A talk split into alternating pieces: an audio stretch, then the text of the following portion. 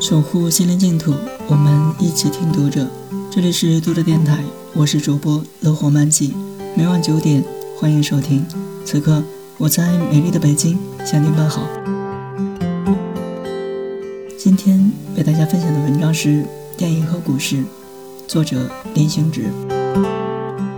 电影和股市有着很奇妙的关系，喜剧盛行通常代表正值牛市，悲剧以及恐怖片流行。越是熊市降临，在二十世纪三十年代华尔街经济萧条的时候，好莱坞拍摄了大量的悲剧和恐怖电影，《乱世佳人》和名目繁多的科学怪人电影便是这个时代的杰作。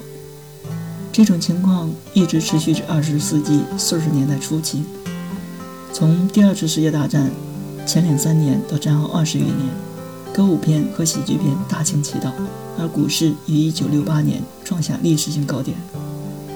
从二十世纪七十年代开始，食人怪兽和描述杀人狂魔残忍行径的电影相继出现，并受到观众追捧，股市也从高峰回落。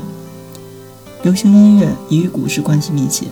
二十世纪二十年代华尔街大牛市出现时，正是轻松自在、热情奔放的爵士乐霸榜乐坛的时候。接着，流行调子缓慢的跳舞音乐，正好作为股市急跌、社会悲惨气氛所笼罩的背景音乐。六十年代初期和中期，甲壳虫和滚石乐队充满活力以及跳跃感的歌声风靡全球，和当时的牛市配合得天衣无缝。六十年代后期，当悲壮凄凉的反战歌声令青年感动流泪，以致走上街头参加游行时，华尔街行情由牛转熊。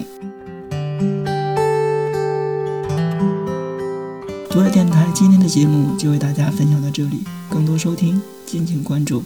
晚安，好梦。